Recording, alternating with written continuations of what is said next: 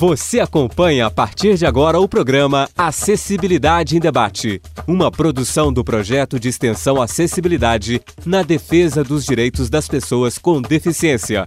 Orientação inclusiva. Apresentação Marcilene Magalhães.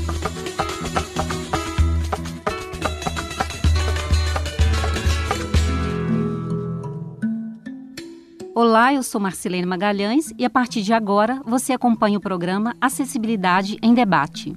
O assunto de hoje é acessibilidade na educação básica. O processo de alfabetização da criança com paralisia cerebral historicamente ocorreu numa escola especial, exclusiva para as crianças com deficiência.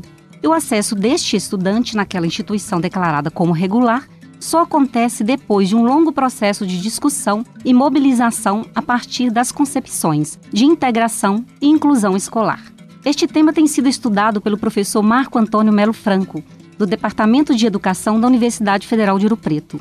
Entre seus projetos de ensino, pesquisa e extensão na área de inclusão estão paralisia cerebral, práticas pedagógicas, alfabetização, letramento, processos de ensino e de aprendizagem. Seja bem-vindo, professor Marco quais as práticas pedagógicas acessíveis que devem ser empregadas para que ocorra a inclusão deste estudante. Obrigado, Marcelino, agradeço pelo convite. É sempre bom poder falar um pouco sobre paralisia cerebral e sobre inclusão, né, naturalmente. Eu preciso lidar com esse sujeito na sua individualidade. Por mais que a gente pense processo de ensino para uma coletividade, eu tenho sujeitos diferentes dentro dessa coletividade. Então eu preciso, para todo, não só para o paralisado cerebral, pensar nessa perspectiva individual, mas eu vou ter que pensar em todos eles. Mas essa criança com paralisia cerebral, ela tem uma característica que a difere mais um pouco dos demais. E aí eu preciso entender qual é o processo dela. Preciso identificar, por exemplo, se é uma criança que tem comprometimento nos membros inferiores e nos, nos membros superiores, né? Ela tem uma tetraplegia, como é que eu vou trabalhar, por exemplo, um processo de escrita com essa criança? Ah, ela é tetraplégica e também não consegue falar, então tem uma questão de comunicação. Como é que eu vou estabelecer uma comunicação com essa criança para fazer com que ela possa expressar o que ela está pensando? É uma criança que, por exemplo, tem essa característica, mas tem uma cognição preservada. Né? Como é que eu faço então para estabelecer uma comunicação é, uma interação com esse sujeito, conseguindo uma estratégia para que ele possa se expressar. Isso a gente tem, inclusive existem produções no, no, no mercado para isso, ou seja, a comunicação alternativa está aí, ela dá conta disso muito bem. Basta a gente pesquisar um pouquinho que a gente consegue fazer coisas fantásticas. Eu posso, inclusive, dar um exemplo de uma criança que eu acompanhei em uma escola quando eu estava no norte do país ela tinha um potencial para aquisição de alguns conhecimentos e conseguia é, identificar letras, tinha uma, desenvolvia um processo de memória razoável, então era uma criança com um potencial né, bacana para se trabalhar. O trabalho que foi feito com o professor foi no sentido da comunicação, essa criança também não conseguia falar. O trabalho que foi feito foi no sentido de criar adaptações e de ter uma comunicação alternativa. A gente trabalhou com o que nós chamamos de prancha, né? então uma prancha alfanumérica. Na verdade, dele foi uma prancha alfabética com as letras para que ele pudesse reconhecer as letras a partir dessa prancha e aí alguém né, de fora, que a gente vai dizer o terceiro, fazia essa varredura para essa criança e trabalhava com sim ou não. E como ele tinha um certo movimento de perna, a professora fez algo fantástico. Ela construiu uma prancha grande, afixou embaixo do quadro e os colegas levavam ele então na cadeira de roda perto dessa prancha e quando ela queria ver quais as letras que ele estava reconhecendo, ela falava e ele ia com o pé apontando as letras, né? Então ela foi construindo o processo de alfabetização dessa criança usando o que ela tinha como potencial, que era o movimento de pé. Né? Então, ele sabia que dava conta de uma certa, de aprender, é, de reconhecer as letras e de memorizar. E aí ela foi então trabalhando, introduzindo todo um processo de alfabetização usando esse movimento de perna que ele tinha. Então você precisa entender esse sujeito.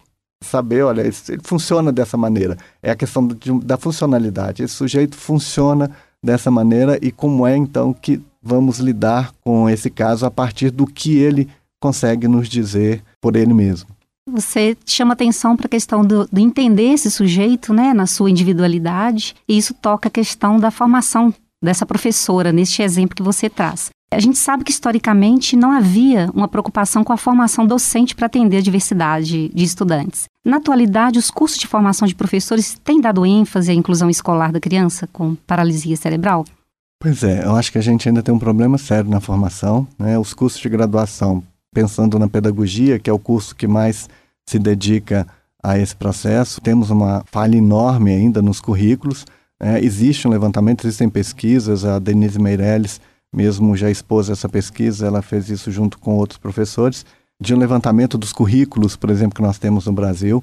Nós temos duas instituições no Brasil, que é a Universidade Federal de São Carlos e a Universidade Federal de Santa Maria, que tem curso de formação na educação especial. Há um debate intenso sobre essa questão, se realmente tem que se ter um curso de graduação em educação especial.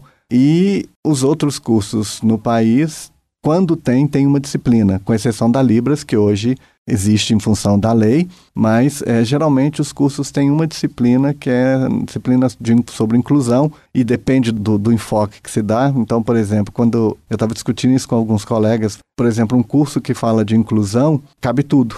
Quando você fala de educação especial, você pelo menos delimita um foco no processo, mas quando você fala de inclusão, você deixa muito aberto isso. Então, um curso de pedagogia que tem uma disciplina que discuta a inclusão, a gente não sabe se esse curso trabalha essas questões da educação especial ou não. Então, isso ainda precisa ser bastante discutido e debatido no campo da educação. Há um, um hiato enorme nessa formação. Os professores têm razão quando falam assim: olha, eu não sei fazer isso, porque não sabem mesmo. Né? Eles nunca tiveram que pensar sobre isso nunca tiveram que lidar com isso. E quando você tem uma criança que entra na sua sala de aula, que não mexe o braço, não mexe uma perna, não mexe um pescoço, não fala, você se vê diante de algo e diz: Olha, eu não sei trabalhar com isso, né?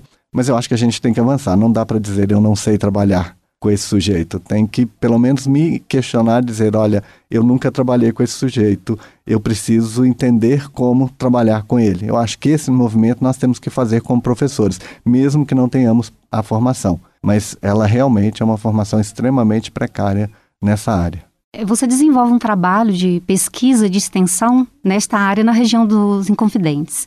Você tem uma estatística do número de crianças com essa especificidade que estão na escola regular ou não? Eu já vi muitas escolas regulares receberem crianças com paralisia cerebral, mas aqui na região de Ouro Preto e Mariana, isso é raro.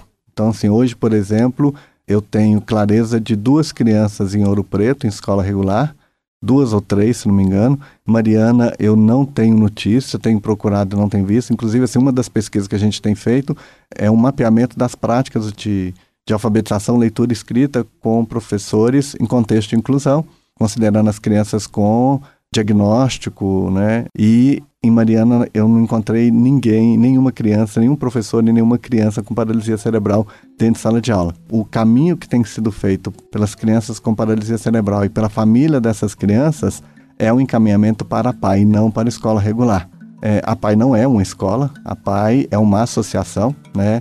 É uma associação que atende diversas crianças com deficiência. Então, na PAI você tem diferentes profissionais da área médica. Isso você não tem na escola regular.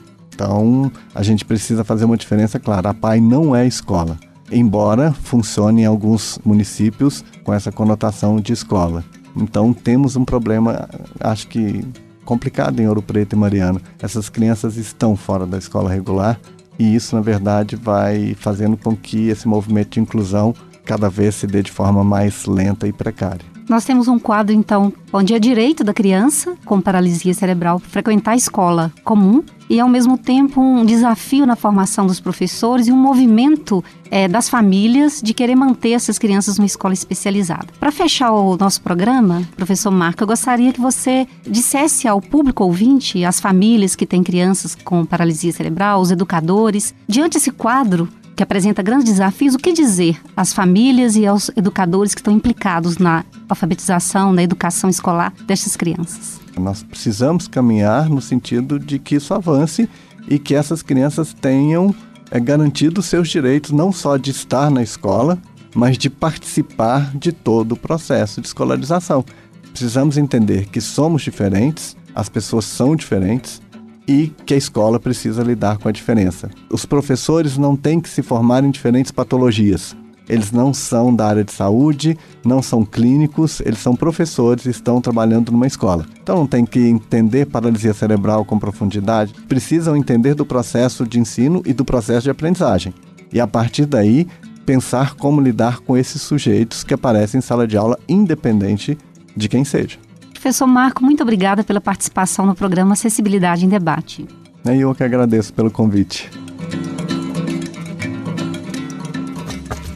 Você acompanhou o programa Acessibilidade em Debate. Apresentação Marcilene Magalhães. Reportagem Carlos Paranhos, Daniele Rodrigues e Larissa Lana. Direção Glaucio Santos. Edição João Lucas Palma. Sonoplastia Cimei Gonderim. Produção Projeto de Extensão Acessibilidade na defesa do direito das pessoas com deficiência. Orientação inclusiva. Realização Rádio FOP 106.3 FM. Universidade Federal de Ouro Preto.